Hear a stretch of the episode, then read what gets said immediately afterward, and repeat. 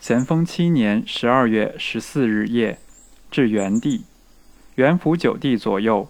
十二日正七有时归，接地系，备悉一切。定襄营，既至三曲滩，其营官程章建亦五变中之不可多得者，帝可与之款接。来书谓意去不在此，则心会索然。此却大不可。凡人做一事，便须全副精神注在此一事，首尾不懈，不可见异思迁。做这样想那样，做这山望那山，人而无恒，终身一无所成。我生平做犯无恒的弊病，实在受害不小。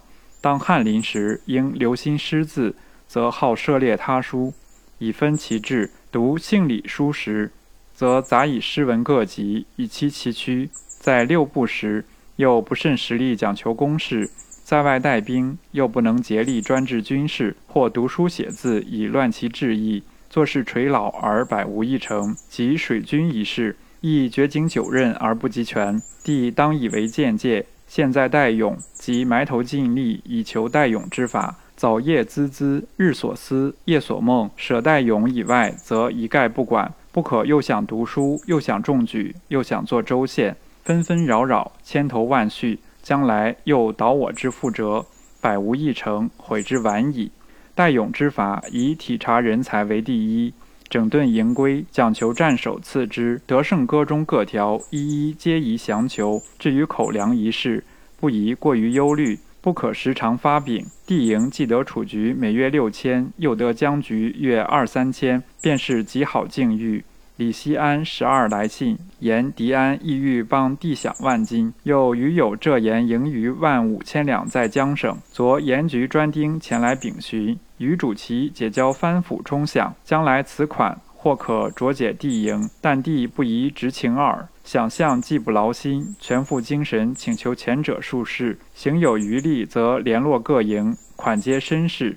身体虽弱，却不宜过于爱惜，精神欲用，则欲出。阳气愈提则愈盛，每日做事愈多，则夜间临睡愈快活。若存一爱惜精神的意思，将前将却，奄奄无息，绝难成事。凡此皆因地心会所然之言而切戒之者也。帝宜以李迪安为法，不慌不忙，迎科后进。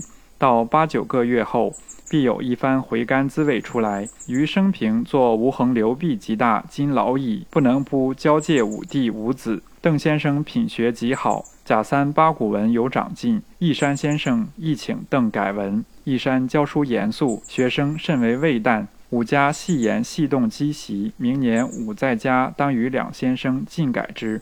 下游镇江、瓜州。同日克复，金陵指日可复。后安放闽中提督，以赴金陵会剿，准其专折奏事。九江亦即日可复。大约军事在吉安、府、建等府结局，贤弟免之。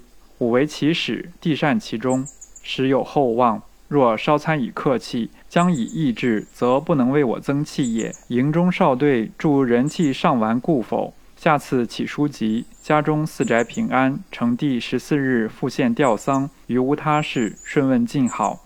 兄国藩草。